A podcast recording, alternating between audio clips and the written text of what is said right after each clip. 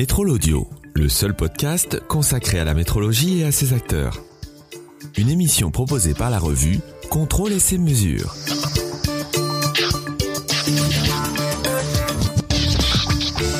Dans cet épisode, c'est Laurent Trussello, responsable produit et innovation chez Carl Berger-Levrault, qui répond à mes questions.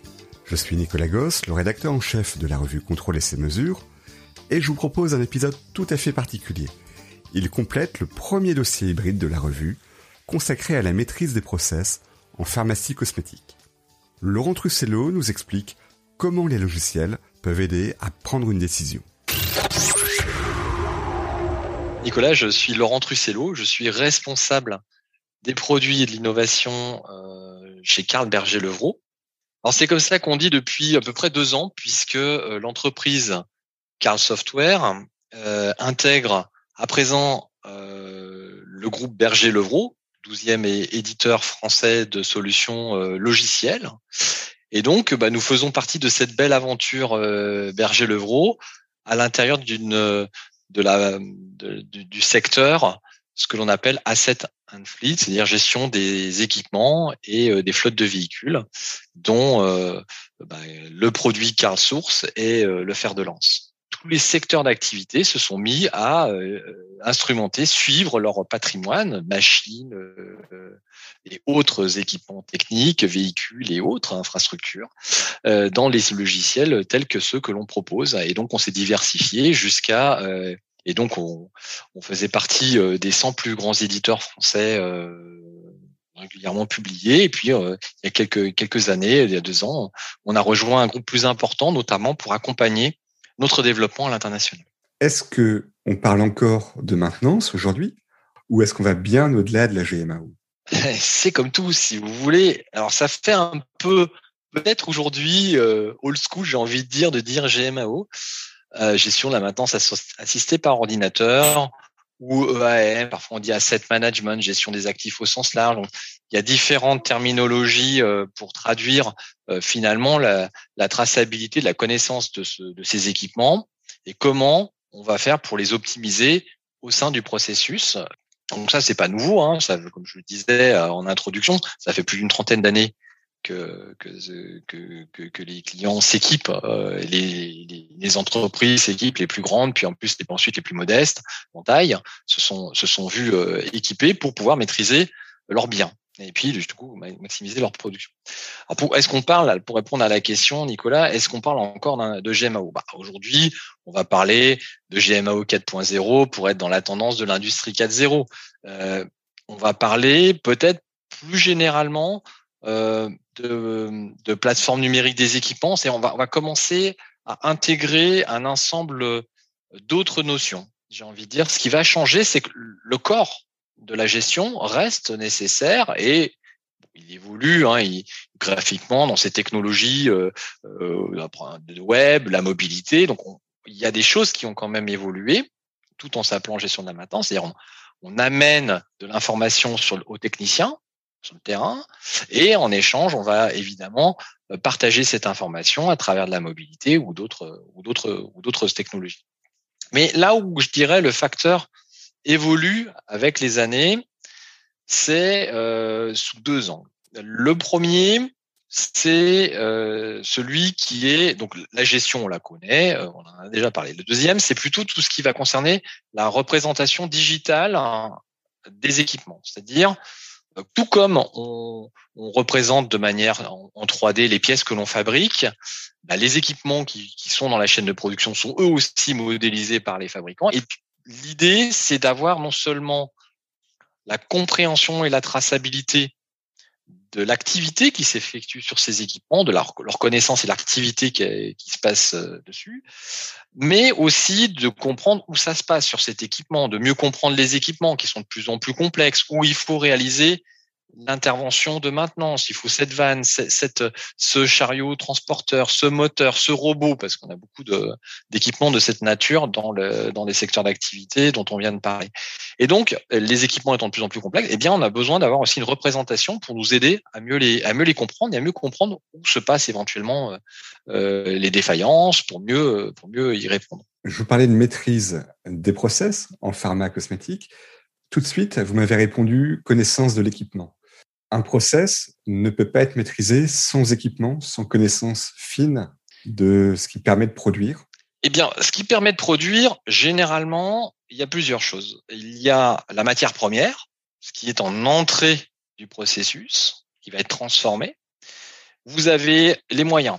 Et les moyens, ils sont euh, à ce moment-là de deux, de deux natures principales. Euh, je, pas, les, moyens humains, hein, des, personnes qui sont là pour contrôler, pour, pour alimenter, pour, pour faire. Le... Et puis les équipements qui vont eux-mêmes remplir une fonction de fabrication, d'emballage, de contrôle, de, de que sais-je. Et donc, si, sauf à être dans vraiment l'entreprise manufacturière euh, de la couture, par exemple, et encore, il y aurait des équipements, eh bien, euh, aujourd'hui, il est clair que euh, c'est un élément important du processus qui est un élément justement qui, allait, qui, qui communique de plus en plus. C'est plus simplement un élément statique euh, qui produit quelque chose, c'est un élément qui va parler, qui va échanger beaucoup plus euh, avec son environnement, euh, humain ou machine. Donc là, vous aussi, votre matière première, c'est la donnée? Tout à fait. Et cette donnée, elle vient être alimentée par l'aspect graphique dont je parlais, l'aspect gestion, et évidemment de nouvelles données qui arrivent en masse, qui arrivent soit par bah, des outils de SCADA, de, de, de, supervision qui sont déjà en place, soit grâce aujourd'hui à démocratisation des objets connectés, eh bien, on vient compléter l'information grâce à ces objets qui déjà sont intégrés de plus en plus à l'intérieur des machines elles-mêmes, ou on vient en addition en ajouter d'autres lorsqu'on est dans des contextes particuliers, puisque même si les machines sont de plus en plus pourvues d'éléments de, mesure, euh, évidemment, ces machines s'intègrent dans un système plus complexe. Hein, quand on est dans la, euh, la pharmacie ou la cosmétique, c'est bien un ensemble d'équipements bout à bout qui vont être amenés à produire ou à, réaliser euh un produit fini. Et donc, dans ce contexte-là, on va peut être amené encore à compléter l'instrumentation. Euh, et donc, c'est cet ensemble de données supplémentaires qui est existant, qui vont apporter cette vision temps réel de l'équipement à des fins d'analyse. Et là, c'est vrai où on commence à basculer dans ce qu'on peut appeler le 4.0, c'est vraiment cette capacité à engranger la mesure, ça on pouvait déjà commencer à le faire, mais c'est à l'analyser au regard de l'historique et de la compréhension des équipements actuels pour en proposer des modèles de fonctionnement euh, en détectant des signaux faibles afin de proposer du pronostic de maintenance, c'est-à-dire plus uniquement et simplement des, actes techniques, mais parfois ça peut être aussi du réglage euh, afin d'éviter d'accroître une usure, euh, un phénomène d'échauffement qui va lui conduire ensuite à une indisponibilité du tout partie euh, du processus. Est-ce qu'il peut y avoir une incompréhension dans les données ou même une compétition sur euh, qui décide, qui interprète? Vous parliez d'une vanne tout à l'heure, une vanne instrumentée, ça peut être un débitmètre également, qui produisent eux-mêmes leurs propres données.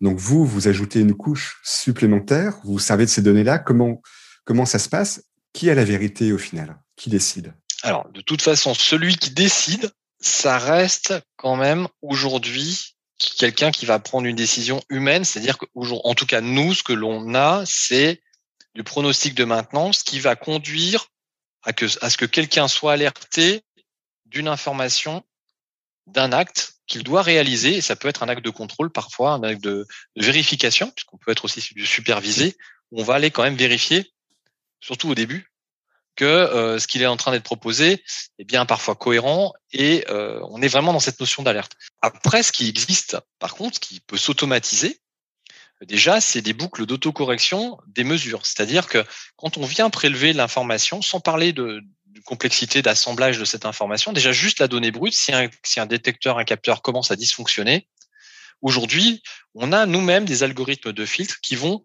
détecter que le capteur lui-même est en train de dériver et que c'est lui qui est en train de, de donner une information erronée. Et donc, vous avez mis le doigt sur un élément essentiel, c'est que la confiance dans la donnée, c'est un élément important. Et donc, il faut avoir des systèmes qui sont capables de s'auto contrôlée en partie.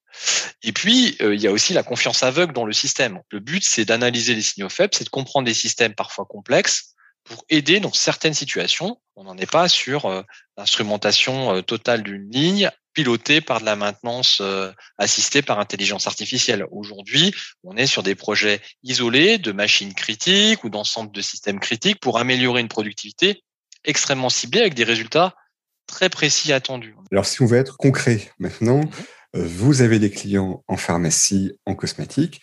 Qu'est-ce qu'ils attendent de vous Qu'est-ce que vous avez développé pour eux? De quoi ils se servent chez vous? Déjà, ce qu'ils se servent, ils se sont emparés euh, très rapidement de ce qu'on appelle la GMAO 2.0 euh, ou 3.0, c'est-à-dire le fait déjà d'avoir de la traçabilité des données et un historique de, de leurs équipes. Ça, c'est ce qu'on va retrouver quand même de manière quand même généralisée, en tout cas sur l'ensemble des acteurs d'une certaine taille bien qu'il y en ait toujours qui euh, ont des fichiers Excel et qui commencent à les centraliser ou à partager de l'information quand ils ont plusieurs sites. Donc, on va dire les, choses assez classiques, de la signature électronique, de la traçabilité d'informations, parce que, comme on le disait, vous posiez la question, est-ce que l'équipement fait partie du process? Eh bien, l'équipement fait partie du process puisque quand ils ont euh, notamment des audits de certification, il y en a dans la, dans la pharmacie notamment, euh, eh bien, les équipements et les process liés à la maintenance sont audités au même titre que les services, que les, que les process de production. On doit, on doit garantir qui a travaillé à quel moment, sur quel produit,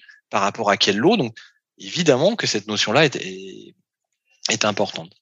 Aujourd'hui, on a une tendance qui reste quand même euh, progressive, hein, euh, d'aller vers des technologies autour de, des objets connectés, mais c'est une tendance qui arrive progressivement. Voilà, euh, on en entend beaucoup parler, mais entre en entendre parler. Concrètement, c'est quoi? Eh bien, concrètement, ça, ça va être d'instrumenter des morceaux de lignes ou des morceaux de process afin, parce qu'on a jugé que ces équipements précis étaient critiques, et de les monitorer pour en déterminer les signaux faibles et éviter au maximum, augmenter la disponibilité tout en réduisant. L'objectif quand on est dans ces stratégies-là, c'est double. C'est augmenter la performance des équipements tout en réduisant la maintenance préventive. Parce que si vous voulez, c'est assez simple sur un système complexe d'éviter qu'il tombe en panne. Il suffit d'aller le regarder tous les jours, toutes les heures, toutes les minutes et d'agir constamment dessus. Le... Euh, et donc, vous allez maximiser votre tournée, maximiser votre graissage, maximiser votre maintenance. Donc, c'est tout cette notion d'équilibre. Et donc, quand on est dans la recherche de l'optimisation des coûts et de la qualité, eh bien, on va aller vers ce type de technologie. Mais comme je vous le disais, aujourd'hui, on a plutôt quelques projets qui sont des projets euh, pilotes. Euh, là, on va être sur des choses très ponctuelles et très précises pour optimiser euh, ce que je viens de, vous donner. Les industries pharmaceutiques ou cosmétiques, elles sont quand même des industries à la pointe, donc elles ont, elles ont déjà des outils de gestion, elles ont déjà des outils de supervision. Donc souvent, c'est on est plus dans, on va servir de l'existant et on va l'améliorer pour franchir un nouveau cap et passer d'une maintenance curative à une maintenance préventive ou euh, programmée, assistée, je vais l'appeler comme ça, euh, par intelligence artificielle, parce que on veut optimiser, on veut être euh, très précis et on a besoin à ce moment-là euh, d'avoir usage de, certaines technologies. C'est pas trop le cas encore aujourd'hui, mais moi je pense beaucoup à, l'avenir aussi, à des gains d'énergie aussi. dans le bâtiment, par exemple, sur d'autres secteurs d'activité, on sent qu'il y a une volonté parce que l'enjeu énergétique est, fort. Mais je suis convaincu qu'on aura cette problématique à adresser ou cette, volonté à adresser les consommations énergétiques sur les équipements. Sur le secteur euh, pharma-cosmétique, est-ce qu'il y a des particularités propres à ce secteur Par rapport aux autres secteurs d'activité, c'est cette euh, très très forte volonté de traçabilité, de savoir ça c'est vraiment très très important de garantir cette euh, historisation. Et donc, ça, ça, veut dire aussi, si demain des éléments sont impulsés par l'ordinateur, eh bien, cette notion quand même de, de gage euh, de ce qui s'est fait, comment ça s'est fait, c'est un élément peut-être plus fort, prédominant par rapport à d'autres secteurs d'activité. Sur les équipements eux-mêmes, non, parce que des salles blanches, on peut retrouver dans d'autres secteurs d'activité. Je dirais que tout cet aspect euh, équipement, on va le retrouver un peu dans d'autres secteurs d'activité. Ça n'en fait pas une spécificité. Moi, c'est vraiment ce que je noterais, c'est cette notion euh, de traçabilité, de évidemment, euh, je l'ai pas noté, mais de sécurité. Hein. Et donc là-dessus, euh, cette notion de qualité, de contrôle et de sécurité est évidemment éminemment importante. Traçabilité, sécurité, est-ce qu'on va jusqu'à la responsabilité? Ça pose des questions, effectivement, si l'algorithme est celui qui pilote l'équipement. Aujourd'hui, nous, on n'est pas, on n'a pas franchi ce cap-là. L'algorithme qui propose quelque chose aux équipes, aux équipes techniques et qui les aide à mieux comprendre. Mais on n'est pas dans l'algorithme qui agit automatiquement sur les actionneurs de l'équipement, euh, ce qui peut déjà pour l'instant créer une barrière et éviter euh, ce type de, réponse euh, tout de suite. Est-ce que à quelle vitesse euh, cela va évoluer? C'est difficile de le dire. Surtout si on commence à aller vers des systèmes complets en chaîne qui s'imbriquent les uns les autres. Tant qu'on est sur des problématiques très ciblées, euh, mais nous on a fait, en tout cas pour l'instant, on a fait le choix euh, d'être dans l'assistance. Vraiment, c'est le mot clair et, et pas dans l'action. C'est-à-dire que c'est pas l'algorithme qui agit sur le système. L'algorithme, il l'informe, il alimente la, réflexion, il peut proposer aussi, il peut proposer des choses, c'est son but, mais par contre, il n'agit pas. Et pour la suite alors? Je, pense qu'il y a peut-être un, élément nouveau, je pense, et qu'il faut prendre en considération. Aujourd'hui, on est dans la continuité de l'acquisition des données, du traitement de ces données, de faire la proposition. Je ne vais pas revenir là-dessus. Peut-être ce qui, ce qui va évoluer, euh, c'est avec les, premiers, les premières applications mobiles, on a commencé à amener ces informations au plus près du terrain et on a, on a commencé à instrumenter, si je puis dire, à donner des instruments plutôt les, euh, les techniciens, les agents sur le terrain. Euh, il est clair qu'avec ces nouvelles approches, il y a des nouvelles technologies qui vont aussi euh, venir en aide aux agents sur le terrain en temps réel, ne serait-ce que pour leur sécurité. Donc ça peut être la réalité augmentée qui assiste sur certaines missions complexes. Ça peut être communiqué en temps réel sur le fait que euh, quand il est devant une installation, il voit si elle est alimentée, il peut voir si euh, il y a du, du, reste de charge dans certains réseaux. Euh, on peut lui dire attention, la vanne. Justement, des fois sur des systèmes complexes, on a des vannes qui sont à proximité, donc attention, c'est pas la vanne A, c'est la vanne B qu'il faut tourner, et on va pouvoir être beaucoup plus, on va pouvoir lui donner des vrais outils euh, d'assistance sur des missions complexes. Et donc, je pense que apporter ce, ces notions de jumeaux numériques, euh, de données sur le terrain, et pas juste d'avoir des courbes ou ce genre de choses, mais en, en, incrustation de la réalité ou en, situation face à l'équipement, euh, ça va être un enjeu de demain parce que les équipements eux-mêmes sont de plus en plus sophistiqués. Comment on amène cette technologie, ces informations euh, aux agents euh, sur le terrain? Donc ça, c'est par exemple un des sujets sur lesquels Karl Berger-Levrault travaille beaucoup, en lien avec notamment ce qu'on a pu appeler la maintenance augmentée. Comment on trouve des technologies pour conduire cette information au plus près des agents? Venez d'écouter Métrol Audio, le seul podcast consacré à la métrologie et à ses acteurs, par la revue Contrôle et ses mesures. Pour réagir à cette émission, vous pouvez nous écrire à l'adresse suivante contact at editocom.com.